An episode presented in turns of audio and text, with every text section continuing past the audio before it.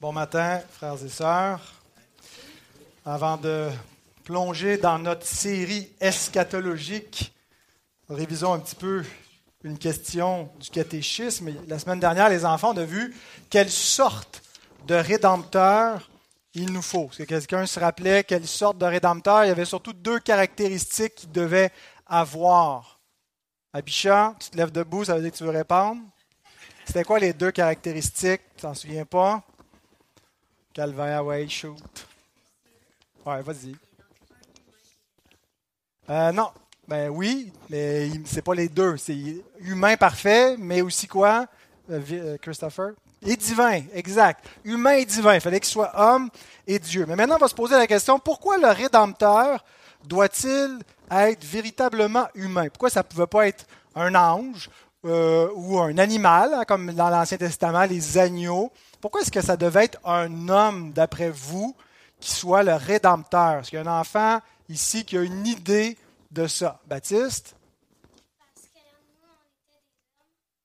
On était des hommes, donc il fallait que ce soit un homme qui nous rachète? Je pense que ça ressemble pas mal à ça. On va regarder la réponse, qu'est-ce que ça dit. Afin que dans sa nature humaine, il puisse obéir parfaitement à notre place, à toute la loi et endurer le châtiment que mérite le péché des hommes.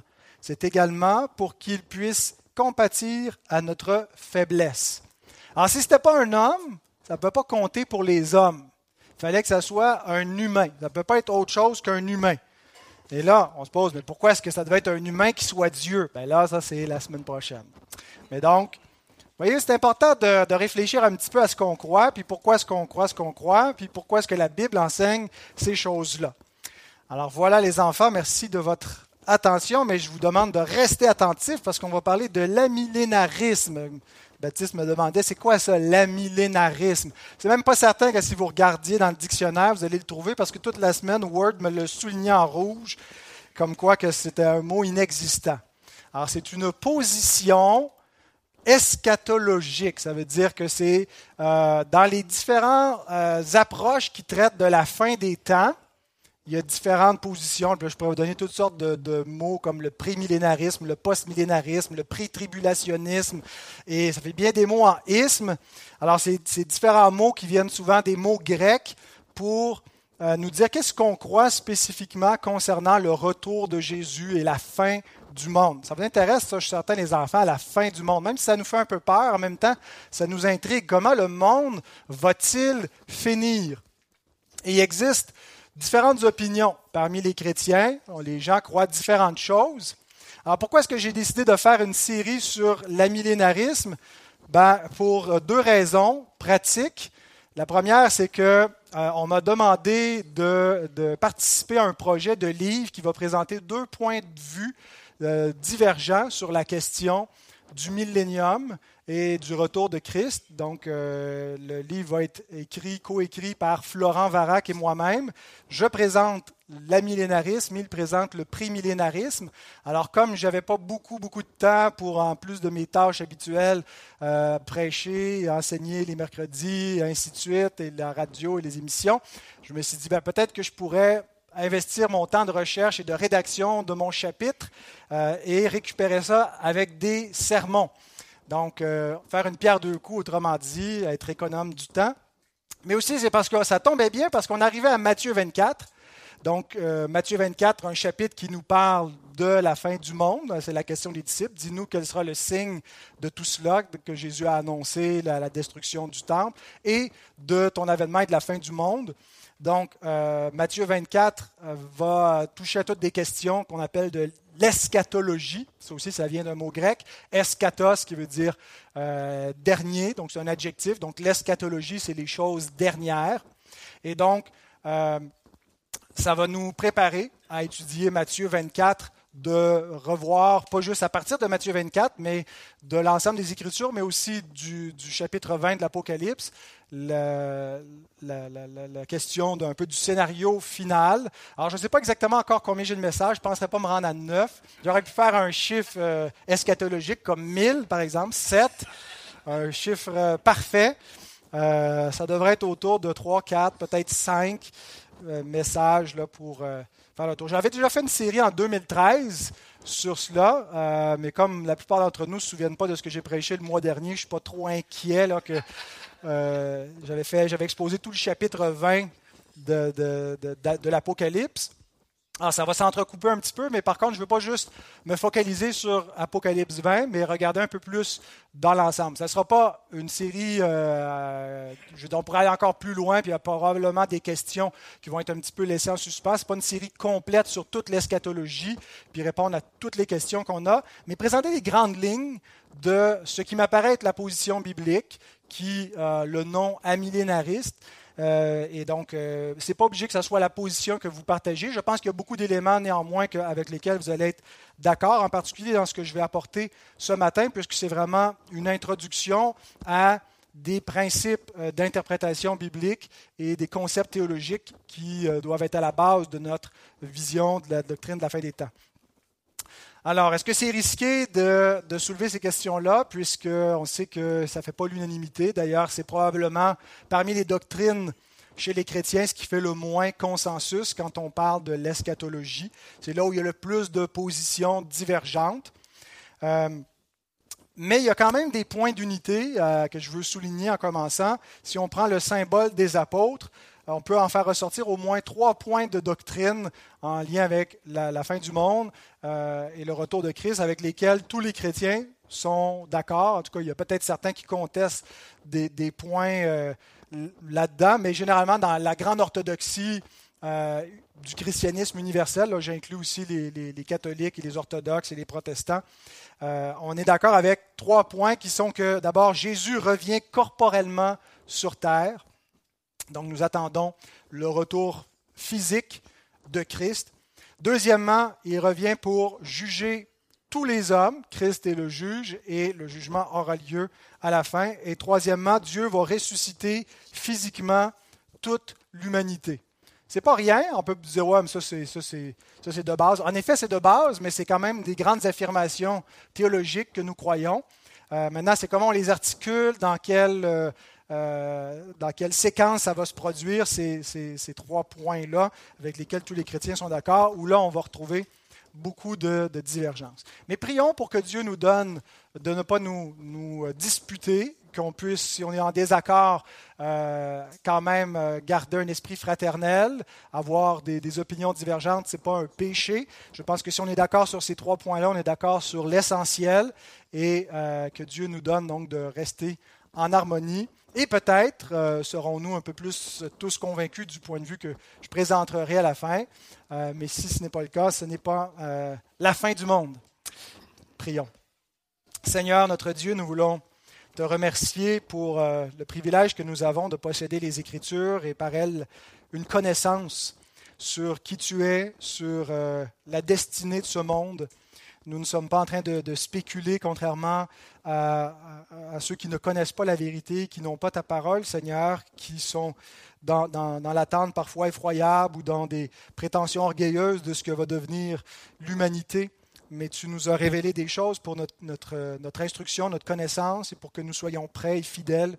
Et nous voulons te prier, Père, de bénir ce qui sera partagé ce matin et dans les prochains dimanches concernant le retour de notre Sauveur, que ça puisse nous, nous stimuler à, nous préparer et à, réfléchir, Seigneur, à comment vivre sur la terre, mais comme des, des citoyens des cieux, alors que nous attendons la manifestation, la révélation de notre patrie céleste qui va venir lorsque notre Sauveur viendra. Et c'est en son nom qu'on te prie et qu'on te remet le reste de ce culte. Amen. Alors, je n'ai pas un texte euh, J'ai plusieurs textes que nous allons voir ce matin. Ça va être quand même un peu différent qu'à l'habitude puisque c'est une, prédication un peu plus théologique que euh, textuelle. Mais j'imagine que vous allez me pardonner cela euh, aussi. Je voudrais commencer avec quatre principes d'interprétation biblique qu'on doit garder en tête. Je vais vous les euh, survoler rapidement. Ce n'est pas une, herméneutique complète, là, mais juste des principes, surtout liés avec la, doctrine de l'eschatologie. Premier, premier principe, il faut commencer par les passages clairs avant d'étudier les passages difficiles. Principe simple. Avant d'arriver avec des textes sur lesquels les chrétiens ne s'entendent pas, sur lesquels il y a une pléthore d'interprétations, on s'assure de se concentrer sur des textes de base avec lesquels euh, on, est d'accord et que notre interprétation des passages plus difficiles se fasse pas en contradisant les passages faciles, se fasse même à la lumière des passages faciles. Parce que souvent, l'Écriture va redire la même chose, mais de différentes façons. Et des fois, les passages difficiles redisent la même chose que les passages faciles, mais d'une autre façon, avec un autre langage, un autre style euh, littéraire. Alors ça, c'est euh, important donc qu'il euh, n'y a pas juste un ordre chronologique où on commence en lisant les passages faciles vers les passages difficiles, mais un ordre logique. On interprète les passages difficiles à la lumière des passages plus faciles. L'idée, c'est qu'on doit avoir un abécédaire doctrinal comprendre bien l'Évangile, comprendre bien, par exemple, la doctrine du, royaume des cieux. Quand Jésus, Jean-Baptiste nous annonce le royaume, est-ce qu'il parle juste de quelque chose de futur? Euh, qu'est-ce que c'est que le royaume des cieux? Alors, si on a vraiment euh, la base, notre infrastructure, le reste va tomber en place plus facilement avant d'entrer dans une eschatologie complexe. Deuxième principe, il faut commencer par les passages littéraux avant les passages symboliques. Il y a des passages qui euh, nous, nous, enseignent de manière euh, doctrinale des choses concernant la fin, et d'autres de manière imagée, de manière symbolique. Euh, et il ne faut, il faut pas interpréter la doctrine par le symbolisme, mais le symbolisme par la doctrine. Voyez-vous le, l'ordre dans lequel on doit placer ça, c'est que on, c'est pas que le symbolisme euh, ne va pas éclairer notre doctrine, mais on ne base pas premièrement notre doctrine de la fin des temps sur du symbolisme, mais le symbolisme, on l'interprète à partir de la doctrine euh, qui, est, qui, est, clairement établie dans les Épîtres, premièrement, dans les Évangiles aussi, et Ensuite, l'Apocalypse, qui est un livre hautement symbolique. Et quand on arrive en particulier avec le chapitre 20 de l'Apocalypse, un livre très symbolique, rempli de symbolisme, et euh, le chapitre 20 ne fait pas exception à cela. Euh, je pense que ce qu'il faut faire, c'est ne pas interpréter rétrospectivement toute la Bible à la lumière d'Apocalypse 20 en disant, OK, ben ça, ça doit fitter dans le, le millénium, dans le mille ans. Le seul endroit où ça nous parle d'un règne de mille ans, c'est dans Apocalypse 20. Et donc, je pense que la façon logique de procéder, c'est plutôt d'utiliser toute la révélation qui a précédé Apocalypse 20, hein, c'est à la fin de la Bible, pour interpréter Apocalypse 20, plutôt que de dire, ah ben là, maintenant, on a enfin la clé pour comprendre tout ce qui est venu avant, et là, on réinterprète toute la Bible en fitant ça dans, un millénium, avant, pendant et après. Euh, et donc, le, le, littéral avant le symbolique, et le symbolique à la lumière du littéral ou du doctrinal. Troisième principe, on commence avec l'eschatologie générale, avant les détails de la prophétie.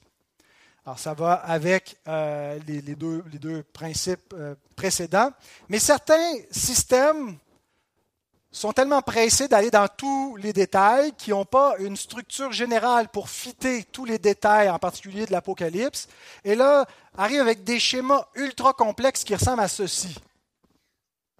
Alors, ça, et ça, c'est un vrai schéma, ce n'est pas une caricature, c'est des schémas classiques du dispensationalisme qui dévisent toute l'histoire de l'humanité, de la création jusqu'à euh, l'éternité future en différentes dispensations. Et puis là, chaque détail est comme inséré, mais il n'y a pas un schéma simple, global, qui nous fait comprendre l'histoire du temps. Puis là, on se perd dans des dédales et on ne sait plus où on est.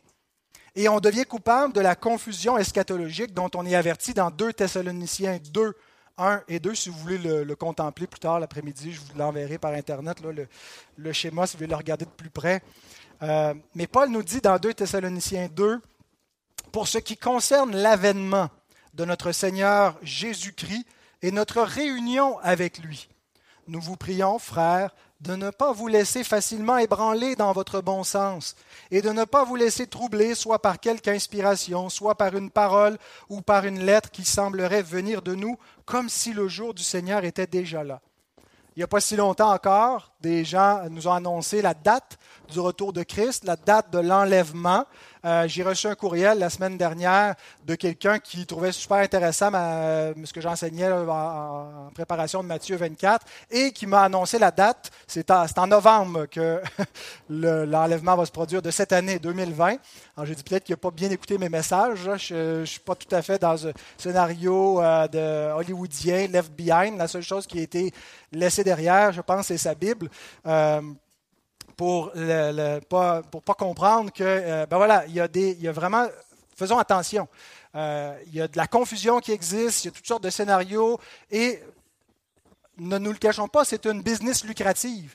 Euh, écrire sur la, la, fin des temps, les films Left Behind ont fait énormément d'argent. ça a été repris par des non-chrétiens hein, qui ont fait même avec Nicolas Cage un film hollywoodien. Mais pour dire que euh, ce n'est pas toujours la théologie et le souci de la vérité qui est euh, la motivation première de ceux qui euh, vont, profiter de, la vente de ces livres, de ces films. Et il ne faut pas se laisser facilement troubler par tout ce qu'on peut entendre, tout ce qu'on raconte. Et on est dans un contexte de cette, effervescence eschatologique en ce moment, hein, avec euh, la, pandémie, puis les scénarios de, complot, et puis de nouvel ordre mondial, et puis euh, là, le 666 s'en vient dans le vaccin. Euh, écoutez, on verra hein, qu'est-ce qui arrivera, mais je, je pense qu'il faut se concentrer, avant d'interpréter la Bible avec le journal de Montréal dans une main, la Bible dans l'autre, concentrons-nous avec une théologie biblique robuste. On commence avec des principes généraux d'eschatologie avant d'aller dans tous les détails de la prophétie. Quatrième et dernier principe d'interprétation, il faut interpréter l'Écriture par l'Écriture. On ne cherche pas, premièrement, à interpréter l'Écriture par les événements, l'Écriture par je ne sais pas quoi, par une inspiration que l'Esprit Saint nous aurait donnée en secret à nous, mais on interprète l'Écriture par l'Écriture, parce que l'Écriture est un tout organique. Elle est la parole de Dieu.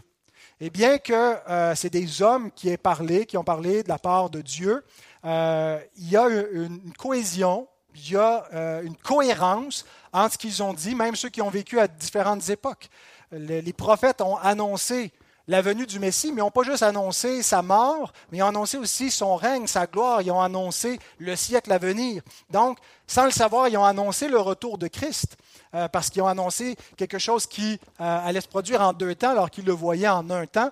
Euh, et, ce qu'ils ont dit est en harmonie avec d'autres prophètes qui ont écrit à l'époque de la Nouvelle Alliance, des siècles plus tard. Alors, il n'y a pas de contradiction entre Paul, Jean, Pierre, Matthieu, Ésaïe, Moïse concernant la, fin du monde parce que euh, l'écriture est organique. C'est la parole de Dieu, c'est le même esprit.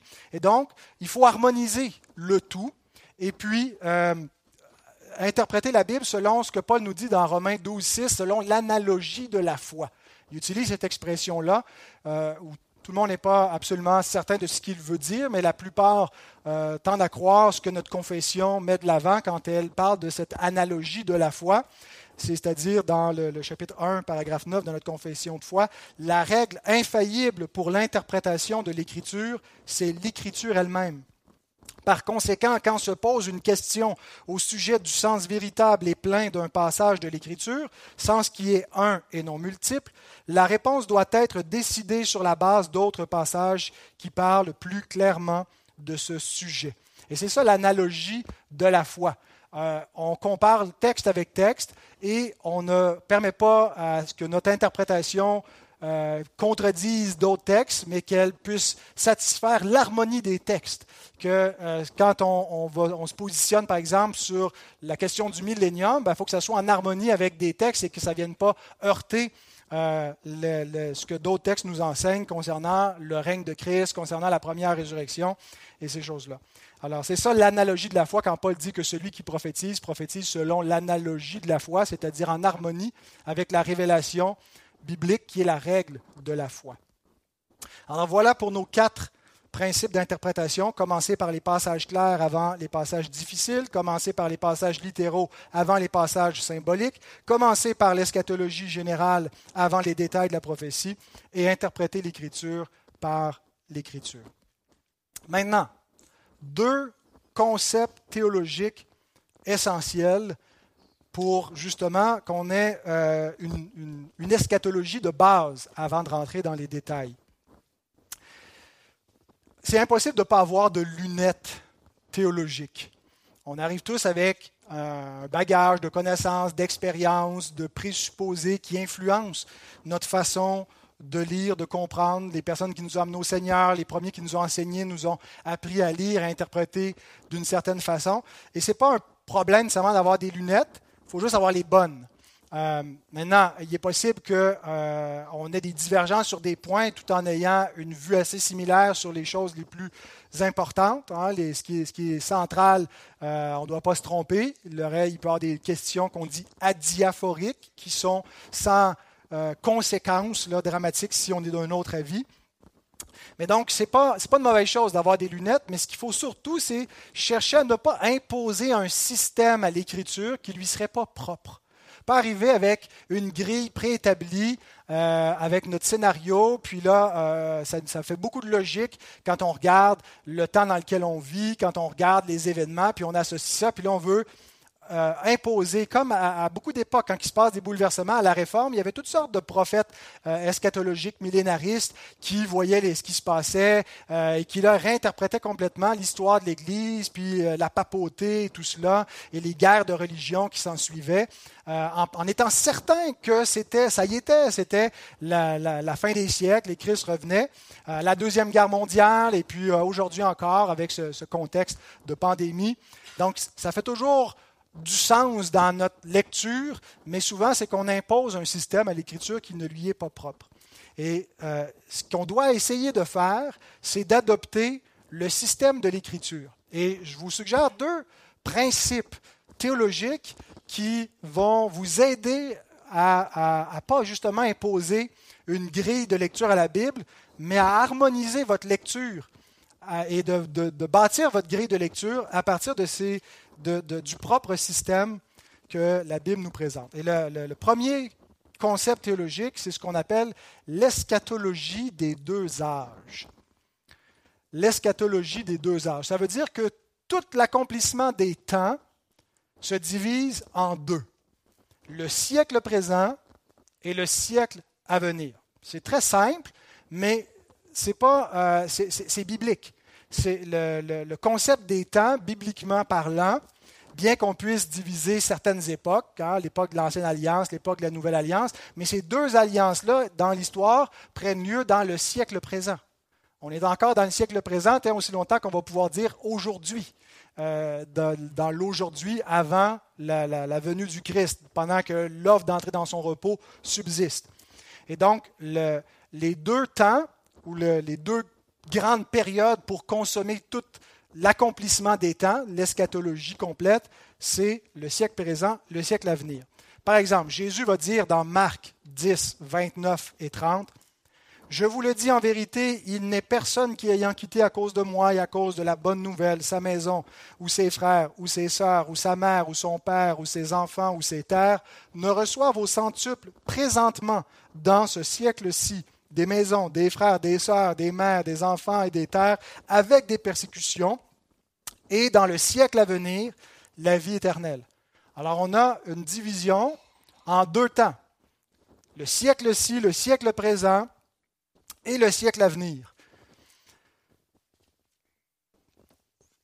Paul emploie cette même dualité dans Éphésiens 1, 20 21 quand il nous parle du plan de Dieu qui a été déployé en Christ euh, et que Dieu a manifesté la, seigneurie, la gloire de Christ en le ressuscitant des morts. Il l'a fait asseoir à sa droite. Il l'a placé dans les, lieux célestes, au-dessus de toute domination, de toute autorité, de toute puissance, de toute dignité, de tout nom qui peut être nommé, non seulement dans le siècle présent, mais encore dans le siècle à venir. Faites une recherche dans vos concordances sur siècle présent, parce qu'ils ne sont pas toujours euh, amenés en paire, mais euh, on les retrouve d'un bout à l'autre, souvent ensemble, en paire, mais souvent euh, séparément. Et donc, l'eschatologie des deux âges. Cette dualité entre le siècle présent et le siècle à venir nous aide non seulement à comprendre la doctrine de la fin, mais en fait, elle, elle est la base pour toute la théologie et la vie chrétienne. Cette dualité entre le présent et ce qui est à venir, c'est à la base de la piété chrétienne. Gerardus Voss nous dit ceci pour comprendre ce que je viens d'affirmer. Il existe deux mondes, le monde d'en bas et le monde d'en haut. Et il est affirmé du croyant qu'il appartient au second, au monde d'en haut, et non plus à l'ancienne réalité. Il y a un ordre des choses visibles et un ordre des choses invisibles, l'un temporel, l'autre éternel. C'est ce que Paul nous dit dans 2 Corinthiens 4, 18. Les choses passagères, les choses visibles qui sont passagères, les choses invisibles qui sont éternelles. Le monde a été crucifié pour le chrétien et lui pour le monde. Ce que nous désirons souligner ici, c'est que toute cette opposition entre l'ordre des choses célestes et terrestres, ainsi que l'ancrage de la vie chrétienne dans le monde céleste, sont une conséquence directe de la distinction entre de la distinction eschatologique des deux âges. Je reprends la dernière phrase toute cette opposition entre l'ordre des choses célestes et terrestres, ainsi que l'ancrage de la vie chrétienne dans le monde céleste, sont une conséquence directe de la distinction eschatologique des deux âges. Quand on distingue entre le ciel et la terre, entre le siècle présent et le siècle à venir, on comprend la réalité du chrétien qui est sauvé en espérance. Il vit dans le siècle présent, mais il appartient à une autre patrie. Euh, il vit sous des autorités terrestres, mais son roi ultimement est dans le ciel. Euh, et donc, ça influence pas seulement sa façon d'interpréter la fin des temps, mais la vie présente, sa piété, toute sa théologie est, est basée sur ça, parce qu'on n'a pas seulement une doctrine pour espérer en Christ seulement pour la vie présente, nous dit Paul. Et si c'est le cas, nous sommes les plus malheureux de tous les hommes. Si notre christianisme se limite à l'expérience spirituelle qu'on fait sur terre maintenant, ben nous sommes les plus malheureux de tous les hommes, parce qu'en raison de ce qu'on croit en Christ, on est persécuté, euh, on souffre, on marche à compte courant, même de notre propre chair. Mais c'est en raison de tout ce qui nous est promis dans la vie après la mort, dans la résurrection, dans le siècle à venir, que euh, nous pouvons vivre conformément à la vie chrétienne et supporter tout ce qui est euh, souffrant dans cette opposition entre les deux siècles. Une donnée essentielle avec ce premier, cette première, ce premier précepte ou euh, cette première notion théologique des deux âges, c'est qu'ils ne sont pas strictement successifs. Oui, il va, le siècle à venir est à venir, et il va venir après le siècle présent. Mais le siècle à venir n'est pas qu'à venir. Il a déjà commencé. Et ça, ça nous amène au deuxième concept théologique que la Bible nous montre quand on veut adopter le propre système de la Bible, c'est ce qu'on appelle le déjà et le pas encore. Le siècle à venir est à venir, mais il est déjà venu. Pas dans le sens qu'il est venu puis c'est fini, mais dans le sens qu'il est présent maintenant. Il a déjà commencé. La résurrection finale a déjà commencé. Christ est le premier-né d'entre les morts. les puissances du siècle à venir sont euh, descendues dans le siècle présent. Il y a eu une intrusion du royaume des cieux, un royaume encore invisible, mais pour autant réel. Alors, quand Jésus nous parle du royaume, on est dans l'évangile de Matthieu depuis quelques années et euh, Spurgeon le nommait avec raison l'évangile du royaume. C'est le nom de son commentaire sur euh, l'évangile de Matthieu, The Gospel of the Kingdom. donc, l'évangile du royaume, le royaume, c'est un thème très fréquent chez Matthieu, et pas seulement chez Matthieu, mais dans l'ensemble des évangiles, surtout dans les évangiles, aussi dans les épîtres. Mais le concept du royaume, c'est un peu une infrastructure qu'on retrouve dans toute la Bible. Au commencement, Dieu euh, donne un royaume à l'homme pour qu'il l'établisse, et puis finalement, c'est le royaume des ténèbres qui, s'instaure. Et on pourrait comprendre toute l'histoire de la rédemption à, l'image de cette dualité entre le royaume de Dieu et le royaume du diable. Euh, Satan qui est le prince des ténèbres, mais qui est le prince de ce monde, et qui a établi son royaume dans ce monde, et qui veut amener tous les hommes à fléchir le genou. Et le seul homme qui paraît dans ce monde, qui n'est pas de son royaume, il lui dit, prosterne-toi devant moi, puis je te donne l'autorité sur tous ces royaumes quand il le tente dans le désert. Et donc, le, royaume de Dieu, c'est euh, quelque chose qui est promis, qu'il y, a eu un échec par la désobéissance de l'homme pour que le royaume de Dieu s'établisse, mais Dieu n'est pas à court de moyens et il annonce qu'il va établir son royaume néanmoins par un autre Adam. Et tout l'Ancien Testament, c'est la préparation pour la venue du royaume. Lorsque vient le roi, qu'est-ce qu'il fait? Il annonce le royaume. Hein, et celui qui euh, précède le roi, qui est le héros du roi qui vient devant lui, Jean-Baptiste, sa prédication, c'est Repentez-vous car le royaume des cieux est proche. C'est-à-dire que le royaume des cieux est arrivé. Alors, le royaume des cieux, ce n'est pas seulement quelque chose de futur. Bien sûr qu'il y a des éléments qui sont futurs, et on le voit dans les paraboles du royaume, euh, où il y a des, ça, nous renvoie à la fin des temps, ça nous renvoie au jugement dernier, ça nous renvoie à l'éternité future, un royaume hein, de, justice, une terre hein, où il n'y aura plus la mort, où il n'y aura plus le péché, où il n'y aura, que la vie, la justice qui va régner. Alors, ça, c'est une dimension finale du royaume de Dieu. Mais euh, le royaume de Dieu, on le voit aussi, c'est quelque chose qui est déjà présent, qui est déjà rentré. Et quand les gens disaient, mais quand est-ce que le royaume des cieux va apparaître Jésus leur dit, il ne vient pas de manière à frapper les regards. En fait, il est déjà là au milieu de vous, sous la forme de la, prédication de l'Évangile et de la, la, manifestation de la puissance de l'Esprit qui opère la rédemption, qui libère les captifs du diable, qui guérit les hommes et que ce sont des, guérisons euh, figuratives de la résurrection finale et glorieuse dans laquelle euh, on va devenir incorruptible. Mais déjà, c'est une manifestation de la puissance du royaume de Dieu et euh, où on peut avoir la vie éternelle. Donc, dans le, le, le déjà et le pas encore, il y a cette idée.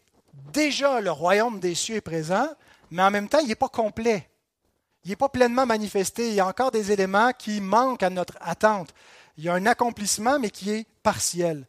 Et euh, donc, euh, c'est comme ça que les théologiens bibliques euh, en étudiant l'Écriture, et sans lui imposer une grille qui, qui, serait externe, on dégage ce concept théologique du déjà et du pas encore comme une espèce de grille d'analyse pour comprendre la nature de la vie chrétienne comme une réalité de déjà déjà ressuscité avec Christ, déjà dans la gloire, déjà justifié, alors que le jugement n'a pas eu lieu, mais pas encore euh, dans la glorification, encore dans les tribulations, dans la souffrance.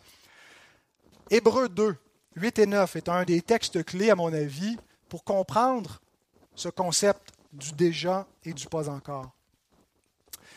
L'auteur euh, cite le psaume 8, où on avait, euh, il y a ce parallèle entre Adam, le premier roi, qui a échoué, mais Dieu avait placé tout sous ses pieds. Hein, toutes les œuvres, la création dans le psaume 8. Qu'est-ce que l'homme, mon éternel, pour que tu te souviennes de lui?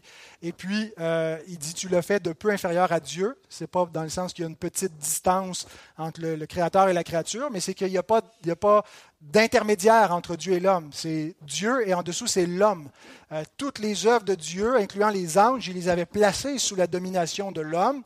Et l'homme, par sa chute, euh, les a perdus et s'est placé sous la domination d'un ange déchu. Mais ce n'est pas à des anges que Dieu a soumis le, siècle à venir, c'est à l'homme. Et, donc, le psaume 8 est restitué en Christ, le dernier Adam, qui vient racheter ce que le premier Adam a perdu et qui vient renverser la puissance de l'ange déchu qui domine la création de Dieu et va le renverser en lui écrasant la tête par sa, victoire et va, va restaurer l'homme à sa place de primauté qui place son trône immédiatement dessous de celui de Dieu. Et donc, le psaume 8 est accompli en Christ. Tu as mis toutes choses sous ses pieds. En effet, en lui soumettant toutes choses, Dieu n'a rien laissé qui ne lui soit soumis. Cependant, nous ne voyons pas encore maintenant que toutes choses lui soient soumises. Mais celui qui a été abaissé pour un peu de temps au-dessous des anges, Jésus, nous le voyons couronné de gloire et d'honneur à cause de la mort qu'il a soufferte. Ainsi, par la grâce de Dieu, il a souffert la mort pour tous.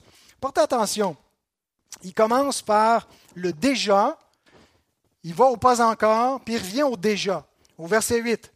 Tu as mis toutes choses sous ses pieds, puis il dit en effet, Dieu lui a soumis toutes choses. Il n'y a rien qui, ne lui a pas été soumis, à l'exception de celui qui a soumis toutes choses. Euh, les témoins de Jéhovah souvent utilisent ça pour dire, voyez, Christ n'est pas Dieu parce que Dieu n'est pas soumis à Christ. Mais on parle ici Christ en tant qu'homme. Christ dans son office messianique. Ben, Dieu a soumis à un homme toutes ses œuvres. Les astres, la lune, les étoiles appartiennent à Jésus-Christ. Il les a rachetés par sa vie. Et tout a été placé sous sa puissance, tout ce qui est visible et invisible, toutes les, autorités dans les lieux célestes, trône, dignité, est-ce qu'il y a une hiérarchie d'anges, tout cela est soumis au pouvoir de Christ. Cependant, et là on ne l'a pas encore, Et d'ailleurs, l'expression est dans le texte. Nous ne voyons pas encore que toute chose lui soit soumise. Donc déjà, il a tout mis sous ses pieds, mais nous ne le voyons pas encore. Alors ce n'est pas parce que ce n'est pas vrai, ce n'est pas parce que ce n'est pas actuel, c'est parce que ce n'est pas perceptible.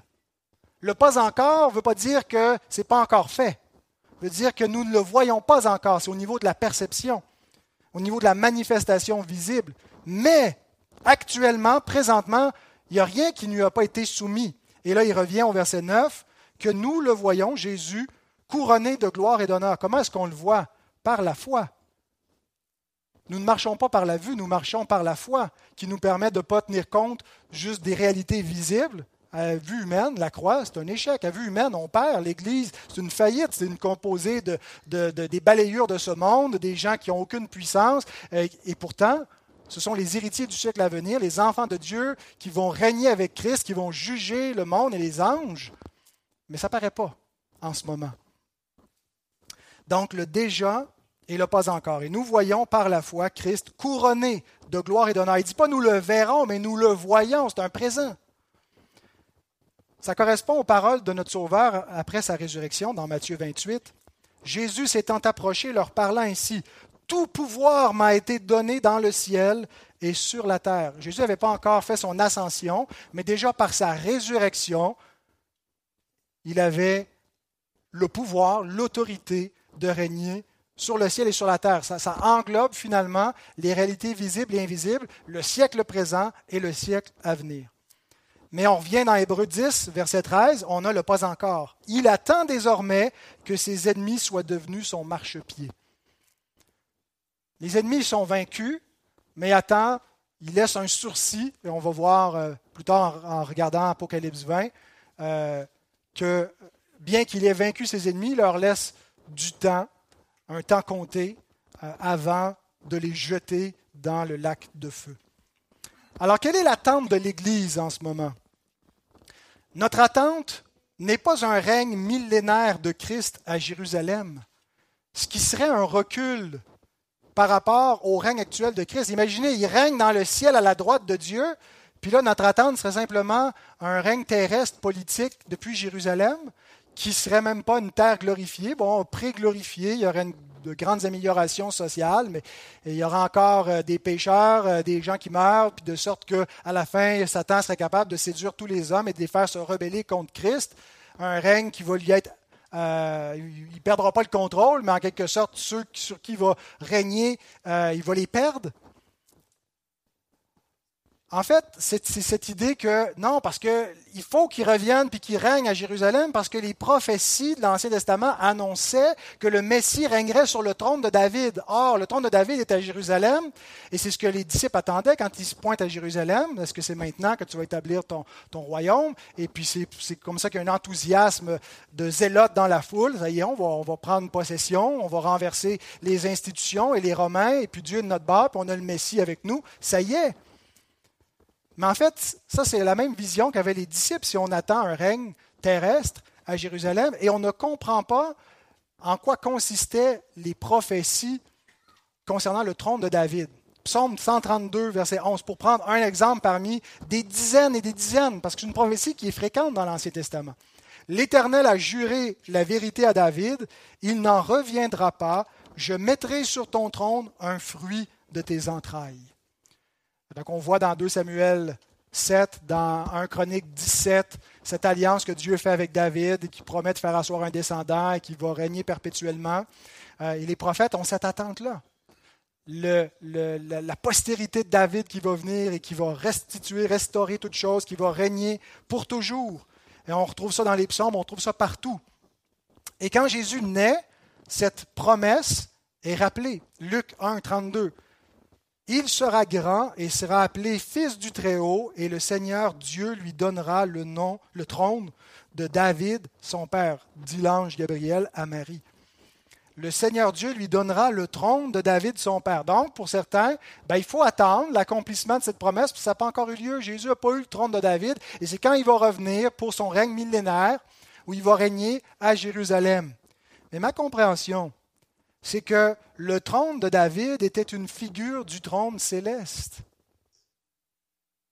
C'était une, prophétie typologique de ce que ce qu'allait être véritablement le trône de David. Jésus a pris le trône de David, mais il se trouve qu'il n'est pas à Jérusalem, il est dans le ciel à la droite de Dieu.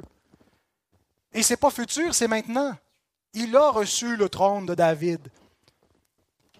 Et ça, ce n'est pas juste une interprétation spiritualisante que je fais, c'est l'interprétation que les apôtres font à la Pentecôte, que l'apôtre Pierre, dans sa prédication dans Acte 2, fait, Acte 2, 30 à 36, concernant la, il, cite, il cite le prophète David, il dit, comme il était prophète et qu'il savait que Dieu lui avait promis avec serment de faire asseoir un de ses descendants sur son trône, c'est la résurrection du Christ qu'il a prévue et annoncée. Comment est accomplie la promesse faite à David que Dieu va faire asseoir un descendant sur son trône? C'est la résurrection du Christ. Et pas juste la résurrection, mais l'ascension du Christ et l'intronisation du Christ, c'est-à-dire qu'il s'est assis sur le trône.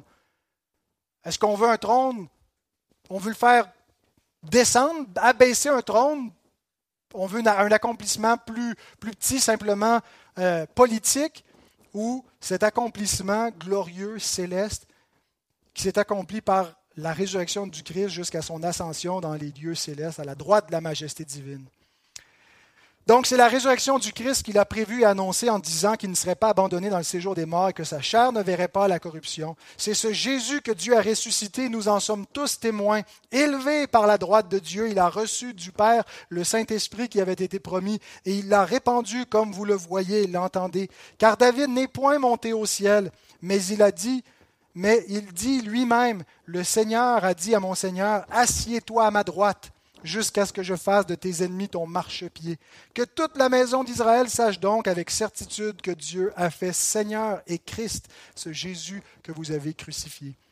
Pierre n'est pas en train de dire ça va s'accomplir plus tard. Il est en train de dire c'est accompli maintenant. Ce que vous voyez dans cette effusion du Saint-Esprit et ces, langues de feu qui sont descendues sur nous et ce parler en langue, comme euh, Andy nous l'a rappelé la semaine dernière en citant le prophète Joël, avec ces signes eschatologiques. C'était un signe de l'effusion du Saint-Esprit qui marquait les derniers jours avec euh, les fils, les filles qui deviennent prophètes et qui proclament la gloire de Christ et qui parlent dans toutes les langues de sa seigneurie. Il n'est pas en train de dire ça va arriver, il est en train de dire c'est maintenant. Et Dieu le fait Seigneur et Christ, il est assis à sa droite dans les lieux célestes, il règne.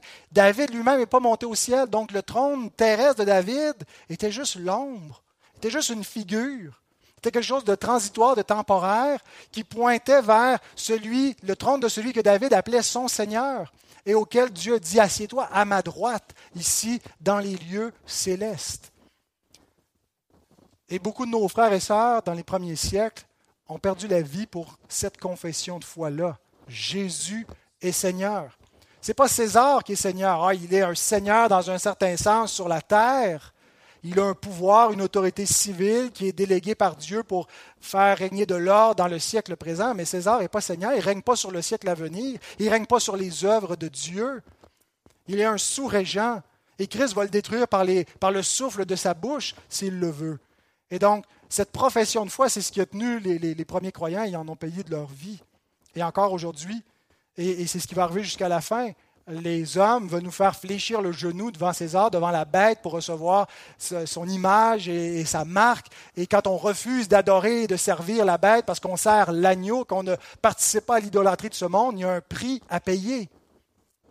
Et c'est maintenant mais c'est parce que nous avons cette conviction, parce que nous voyons Jésus couronné de gloire, de magnificence, que nous ne craignons pas les puissances visibles, ceux qui tuent la chair, qui tuent le corps, qui ne peuvent rien faire de plus, mais que nous craignons celui qui peut faire périr le corps et l'âme dans la géhenne, sachant que c'est lui seul qui est Seigneur. Alors qu'est-ce que l'Église attend donc? Si on n'attend pas un règne millénaire, si on n'attend pas simplement que Jésus règne à Jérusalem, en fait, nous attendons la manifestation visible du règne actuel n'attendons pas qu'il commence à régner, il règne.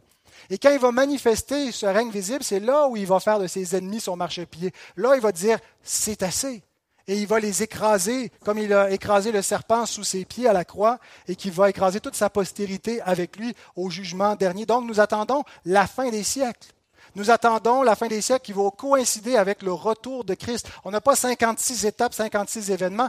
Dieu seul sait quand il va revenir.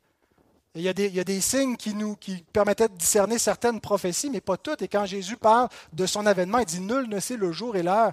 Mais voilà ce que l'Église attend la manifestation visible du règne actuel. Il règne déjà, mais nous ne le voyons pas encore maintenant par nos yeux. il va, son retour va coïncider avec le jugement du monde et avec la glorification des saints. Ceux qui sont vivants lors de son avènement vont être glorifiés en un instant, en un clin d'œil.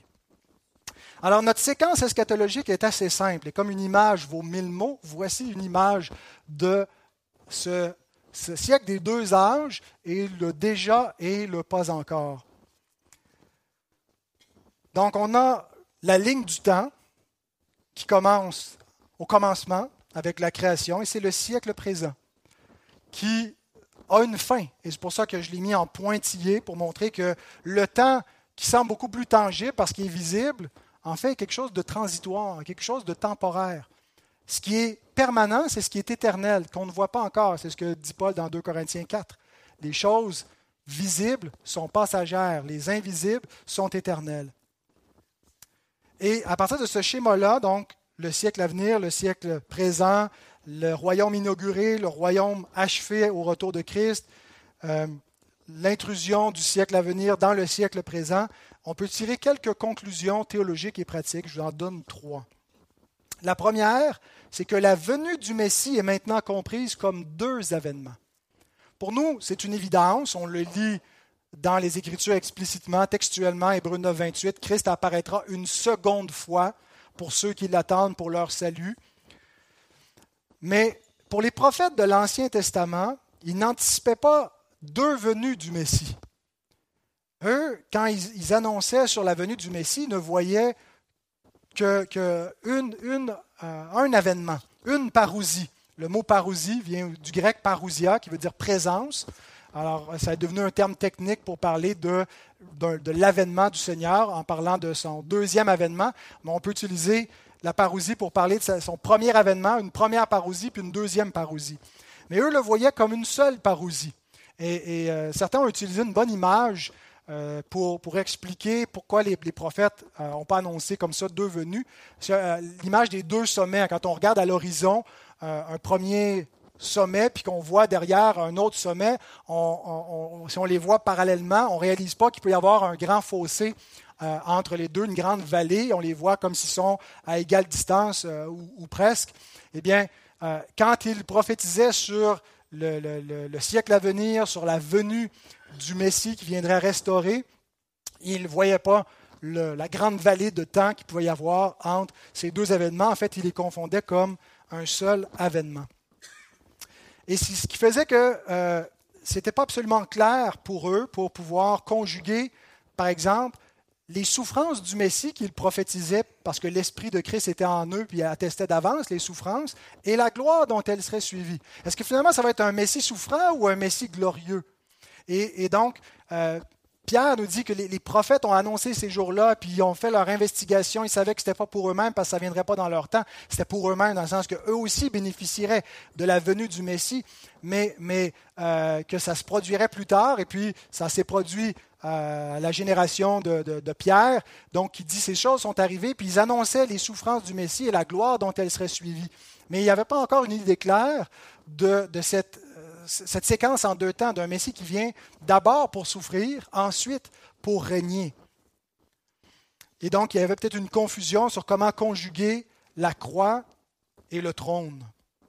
Et on le voit chez les premiers disciples, toute l'attente messianique du premier siècle.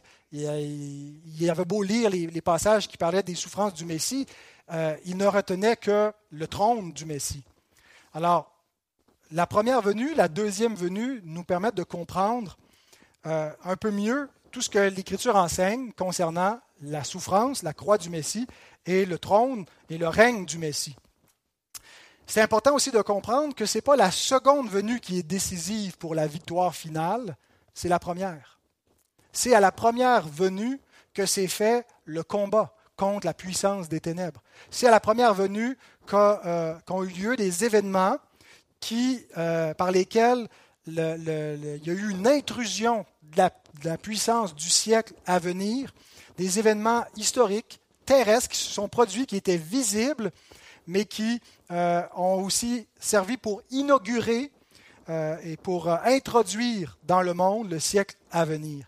Ces événements-là sont l'incarnation du Fils de Dieu, Dieu manifesté en chair lorsque la, plénitude des temps est arrivée à la fin des siècles, la révélation de sa gloire euh, et son exécution de sa mission dans le monde, donc son ministère terrestre, où il révèle la gloire du Père et sa, propre gloire parce qu'ils ne font qu'un, euh, et qu'il est transfiguré devant eux, qu'il leur annonce la puissance du siècle à venir, qu'il leur montre par ses œuvres, les miracles, le, qui il est, et qu'il accomplit, qu'il achève sa mission à la croix et la résurrection. La mort et la résurrection, qui est un événement central pour l'inauguration du siècle à venir et remporter la victoire sur le, royaume des ténèbres et l'ascension et l'effusion du Saint-Esprit sur l'Église. C'est un événement, euh, des fois on, lit la Pentecôte comme ça devrait être quelque chose de cyclique, mais non, c'est un événement fondateur. C'est ce qui euh, vient euh, démarrer l'Église du Christ quand il a dit Je bâtirai mon Église. Et donc, nous sommes encore dans cette Pentecôte parce que nous, quand nous sommes baptisés euh, comme, comme croyants de l'Esprit Saint, nous participons à ce corps. Paul dit dans 1 Corinthiens 12, 13 qu'on a été baptisés en un seul esprit pour former un seul corps. Donc cet événement eschatologique qui était la Pentecôte, l'effusion du Saint-Esprit pour euh, réunir les élus des quatre coins de la terre en un seul corps sur toute la face du monde, bien, lorsque nous nous convertissons, nous entrons dans cette Pentecôte et dans cette effusion de l'Esprit et nous participons à la puissance du siècle à venir en ayant part avec l'Église au Saint-Esprit. Et donc, ça s'est produit au moment où Jésus, après son ascension, le Père lui a donné l'Esprit comme homme pour qu'il le répande sur les siens, sur ses disciples.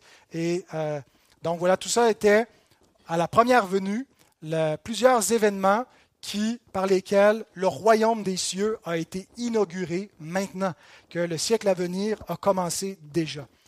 À la deuxième venue, il va y avoir la consommation du siècle présent, l'achèvement du royaume, et ça va se produire encore par des événements historiques visibles qui sont le retour visible de Christ, où il va revenir sur la puissance du ciel, euh, du ciel en puissance avec euh, les, anges de Dieu.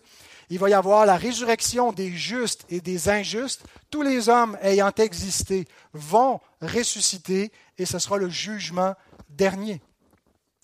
Donc, voilà euh, la première conclusion, la venue du Messie comprise comme deux événements, où il se produit des événements distincts euh, qui, pour compléter l'ensemble de, de ce que les prophètes avaient annoncé pour le siècle à venir. Deuxième conclusion, nous vivons présentement sous le règne de Christ, entre les deux venues. C'est important de savoir où on est, et surtout si on a des schémas compliqués là, de la fin des temps. on est-tu rendu dans telle trompette ou dans. Euh, nous vivons présentement sous le règne de Christ et il n'y a rien d'autre à savoir. On ne sait pas exactement quand est-ce qu'il va revenir, mais on est entre les deux parousies, dans l'intervalle des deux venues. Alors, c'est important de savoir où on est dans le temps, euh, et sous quelle alliance on vit, parce que c'était différent de vivre quand même avant la venue du Christ, même si c'était le siècle présent, mais c'était le siècle présent avant l'accomplissement de, des prophéties qui concernaient la fin des siècles. Alors on est dans les derniers temps, euh, mais les derniers temps ont commencé à partir de la première venue. Euh, lorsque les, temps ont été accomplis, Dieu a envoyé son Fils né d'une femme, né sous la loi, et nous sommes parvenus au siècle dernier depuis ce temps-là. Ça dure longtemps, mais donc euh, l'intervalle des derniers temps, ben, qu'est-ce qui se passe en attendant? Le Messie règne. On n'est pas en train d'attendre qu'il règne, le Messie règne déjà, et c'était ce, règne messianique qui était annoncé, que euh, sur toute la terre allait s'établir un royaume. C'est l'Église des gens de toute langue, de toute tribu, de toute nation vont se réunir et vont fléchir le genou devant le fils de David. Bien, ça se fait en ce moment. Nous sommes cette, manifestation visible du royaume. Le royaume, c'est aussi les personnes qui composent, les citoyens du royaume. Et donc, le Messie règne en ce moment. Et c'est la période de l'offre, de la grâce. Dieu ne tarde pas dans, dans l'accomplissement des promesses et dans le jugement des ennemis. Il use de patience. Et donc, c'est l'offre de la grâce qui subsiste. Et donc, on est dans le déjà et le pas encore. Et ma compréhension, c'est que c'est ça le millénium. On va voir dans Apocalypse 20 comment relier le, texte lui-même d'Apocalypse 20. Mais c'est quoi le millénium? Ben, C'est cette période euh, de l'intervalle entre les deux parousies où Christ règne et Paul, et plutôt Jean, décrit ce règne-là par des images symboliques qui peuvent toutes s'expliquer dans cette période-là entre les deux venues. Et donc, l'intervalle, c'est la dernière phase de l'histoire avant la fin du monde. ça pourrait arriver à tout moment. Troisième conclusion, dernière conclusion, nous vivons dans le siècle présent, mais nous appartenons au siècle à venir. Donc on n'est pas juste temporellement entre les deux venues. On est aussi en quelque sorte géographiquement entre ciel et terre. Comprenez-vous? On vit euh, dans le, déjà et le pas encore du royaume des cieux, mais on vit aussi sur terre, mais le cœur au ciel. Parce que notre trésor est au ciel. Ainsi, l'Écriture nous dit que nous sommes ressuscités avec Christ et assis avec lui dans les lieux célestes, en Éphésiens 2.6. Philippiens 3, 20, 21 nous dit que nous, nous sommes citoyens des cieux. Citoyens des cieux. On n'est pas citoyens romains, on n'est pas premièrement des citoyens du Canada ou de quelque patrie que ce soit. Notre patrie, c'est le ciel d'où nous attendons aussi comme sauveur le Seigneur Jésus-Christ qui transformera le corps de notre humiliation en le rendant semblable au corps de sa gloire par le pouvoir qu'il a de s'assujettir toutes choses. Donc, qu'est-ce qu'on attend? Sa venue. Pourquoi? Pour notre résurrection, où il va engloutir la mort dans la vie et il va nous donner un corps glorieux comme le sien. Mais déjà, nous sommes citoyens des cieux. Alors, on vit sur la terre, et ce qui implique qu'il va y avoir une tension entre les deux siècles jusqu'au retour de Christ. Il n'y aura pas d'âge d'or de l'Église. Il y a peut-être eu un, âge d'or, c'est-à-dire où le christianisme a eu une grande influence, mais même là, l'Église était mélangée avec le monde euh, et le monde était dans l'Église. Mais en réalité, le siècle présent va rester le siècle présent mauvais. Il est qualifié de mauvais par l'apôtre Paul. Et euh, il n'y a aucune façon, par le rachat de la culture, par quelque influence que ce soit, notre seule arme, c'est l'évangélisation, c'est la proclamation de l'Évangile. Et, la culture n'ira euh, pas plus loin vers le siècle présent que ce que euh, le nombre de disciples qu'on va faire pour Christ. C'est de cette façon-là, ce n'est pas par un combat politique, premièrement, ce n'est pas euh, en combattant des agendas internationaux, de, des velléités d'établir tel ou tel gouvernement ou contrôle. la réalité, c'est qu'il va y avoir une tension entre le siècle présent et le siècle à venir, entre les habitants des cieux et les habitants de la terre. Et on n'est pas appelé à prendre les armes, on est appelé à souffrir patiemment comme notre Sauveur a souffert, sachant que nous avons la victoire. Et l'Apocalypse nous dépeint d'un bout à l'autre les persécutions de ce peuple des cieux, des citoyens des cieux, qui sont pourtant plus que vainqueurs, même si on les met à mort à jour, à longueur de journée. Donc cette tension va durer jusqu'à quand? Jusqu'au retour de Christ. Alors vivons les pieds sur terre, en faisant pas comme certains Thessaloniciens qui arrêtaient de vivre, qui arrêtaient de travailler, qui se faisaient vivre par les autres, qui spéculaient sur euh, la venue de Christ. Nous vivons sur terre, nous continuons notre besoin, comme notre Seigneur nous a dit, de, euh, de, continuer à faire ce qu'on a à faire, de veiller, de prier, de travailler, euh, mais Veillons à ce que notre cœur reste au ciel. Veillons à ce que tout en vivant sur terre, on ne soit pas engourdi dans notre confort euh, et de manière à être surpris par ce jour qui va venir comme un filet sur la face de la terre ou comme un voleur qui vient dans la nuit sans nous aviser à l'avance. C'est comme ça que viendra notre Seigneur. Mais si notre trésor est auprès de lui, là sera notre cœur. Alors ici-bas, nous n'avons pas de cité permanente. Ici-bas, nous sommes des pèlerins, des voyageurs dans une cité qui n'est pas la nôtre. Nous sommes de passage, notre patrie est céleste. Et Paul nous dit, je termine avec ça, Colossiens 3, 1 à 4, Si donc vous êtes ressuscité avec Christ, c'est une réalité, ce n'est pas juste futur. C'est ça la première résurrection. C'est pas si donc vous ressusciterez. Puisque vous êtes ressuscité avec Christ, cherchez les choses d'en haut, où Christ est assis à la droite de Dieu. Ça veut dire intéressez-vous au siècle à venir et, quand, quand, on se réunit, qu'est-ce qu'on fait? Ben, On est dans la gloire. On adore Dieu en esprit en vérité. On participe avec l'assemblée des premiers-nés dans les cieux à un culte céleste et pas juste à quelque chose de, terrestre entre nous. On n'est pas juste dans une conférence en ce moment. On a part à l'Esprit Saint et à la puissance du siècle à venir. Et donc, ce qu'il est en train de nous dire, c'est qu'on s'entretient avec ces, vérités bibliques et avec le, cœur qui est euh, nourri par cette espérance-là. Parce que quiconque a cette espérance se purifie comme lui-même est pur. Attachez-vous aux choses d'en haut et non à celles qui sont sur la terre, car vous êtes morts et votre vie est cachée avec Christ en Dieu. Quand Christ, votre vie, paraîtra, alors vous paraîtrez aussi avec lui dans la gloire. Et bien aimé, je termine en disant que notre espérance n'est pas vaine comme celle des méchants qui va périr. Notre espérance est certaine. Elle repose sur la parole de Dieu. Elle est ancrée en celui qui est l'angle de notre âme, Christ qui a pénétré au-delà du voile. Et qu'est-ce que fait le peuple lorsque le souverain sacrificateur entre dans le sein des saints au-delà du voile?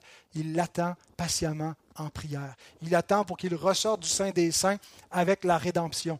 On a cette rédemption, mais on attend qu'il revienne pour la rédemption de nos corps. Amen. Seigneur, merci pour la richesse de ta parole. Aide-nous à comprendre ces concepts qui peuvent être parfois un peu déstabilisants, à comprendre, Seigneur, euh, ce chevauchement entre le siècle à venir, le siècle présent, et à vivre, Seigneur, non pas comme des, des citoyens de la terre, mais tout en étant sur terre, à vivre comme des citoyens de, de ton royaume, des citoyens du ciel, où se trouve notre Sauveur. Aide-nous à garder nos cœurs et nos yeux fixés sur lui. Amen.